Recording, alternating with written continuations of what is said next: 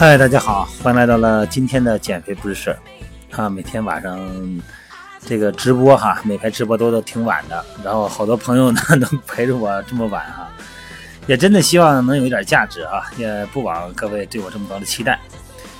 这么晚了，然后又是打赏哈，又是点赞，又是鼓掌的。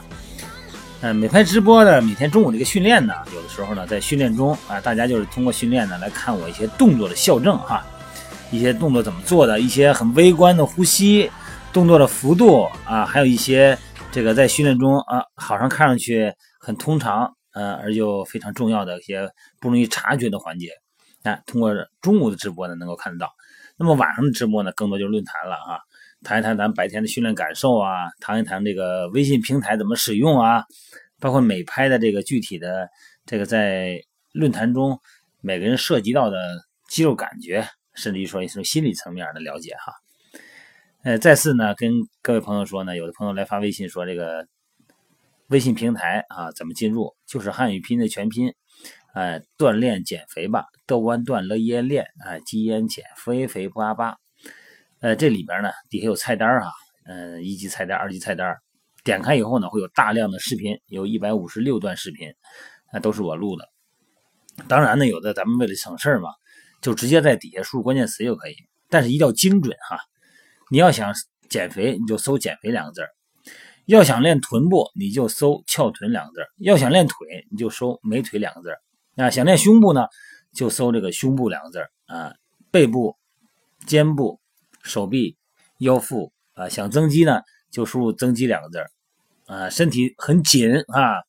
形态这个因为被肌肉呢给产生了一些变形，那就搜拉伸两个字儿刚开始训练的呢，搜健身入门两个字儿身体出现了异常呢，可以进行形体校正两个字儿啊。好了，咱们今天聊今天的话题啊。今天呢聊咱们吃的话题。咱们中国人传统哈有一种做法叫菠菜炖豆腐，然后。昨天呢，有一位朋友就问我了，说那个教练说说这菠菜炖豆腐的问题吧，因为好多时候电视上都说，嗯，不能吃啊。实际上，菠菜豆腐做法，咱们这个咱们是中国人历史，估计得乾隆时期发明的了哈。这个大概的理由啊，在现在的养生观点认为呢，这个菜啊，这个不能吃。为什么呀？它这理由啊，就是容易诱发肾结石。为什么会诱发肾结石呢？就感觉这里边因为这个里边的成分哈，导致肾结石啊。这个菠菜呢，咱们还是从菠菜开始说吧。这个菠菜啊，有种浓浓的乡土味儿，因为它本身不是中原产物啊。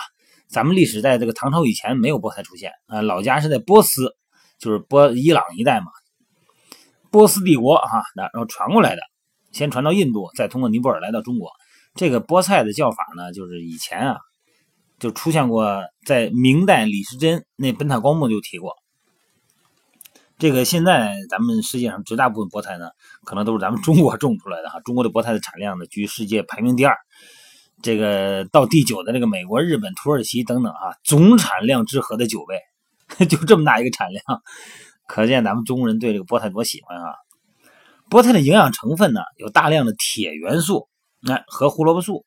这个菠菜中这个铁元素的含量啊，是大白菜的六倍，啊，伽马胡萝卜素的含量呢，超过绝大多数的绿色蔬菜，而且呢，这个菠菜中呢含含有丰富的维生素 C 和维生素 E，以及大量的膳食纤维，所以说菠菜含量热量很低哈，每百克菠菜热量也就是二十三千二十三卡热量，所以说菠菜呢，尤其是咱们减肥的朋友们哈，哎，都特别喜欢用这个菠菜，那个。这里边主要一个问题就是草酸闹的啊，这个菠菜里面有大量的草酸，这个草酸是什么东西呢？就是植物自行合成的一种有机酸，这个酸性啊虽然不如硫酸盐酸了，但是也远远超过了醋酸。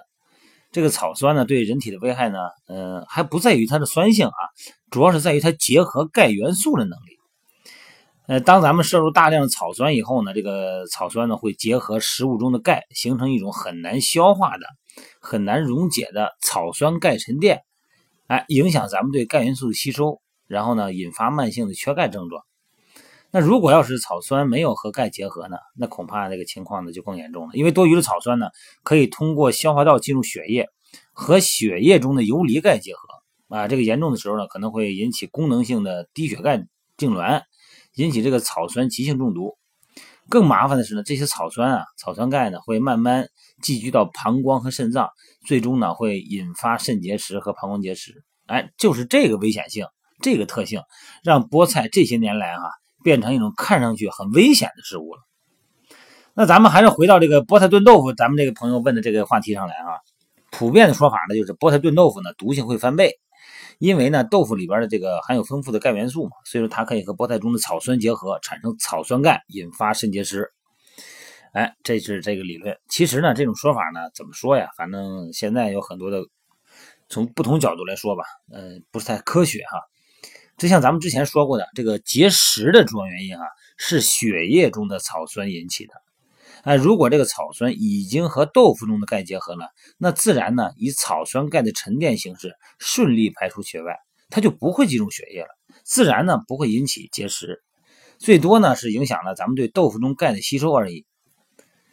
所以说这个咱们没有必要太担心草酸的问题，因为在很多的植物中哈都有大量的草酸存在。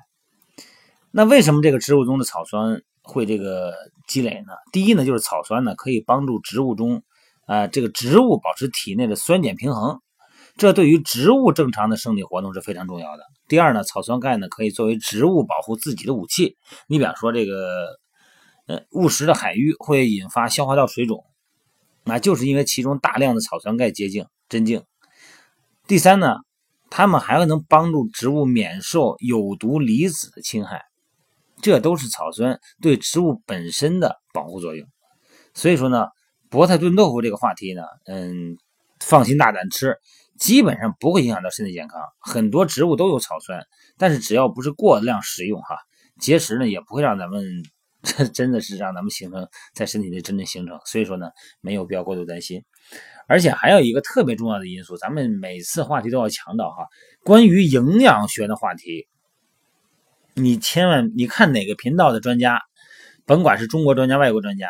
他们说的话题有的相互矛盾，有的自相矛盾，因为营养学是随着咱们科学的认知是逐渐的更新的，所以说呢，关于营养学的话题，有的时候啊，嗯，按照传统的吃法，就是别乱吃，有的东西都吃了几百年了，你说它有毛病没毛病的，这东西真不好界定啊。咱们抱着一个科学的纠错的态度来看问题，如果呢有呢？咱们中国人讲究宁信其有，不信其无，是吧？如果有这个问题呢，咱们仔细的看一看，呃，经过专家的意见呢，多听一听。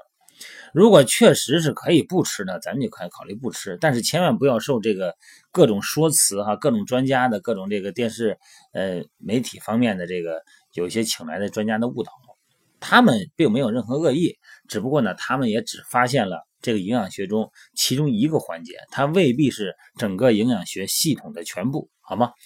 好了，今天咱们就聊到这这儿啊！呃，每天晚上还是欢迎各位进入美拍直播间来进行健身论坛啊！好，各位，拜拜。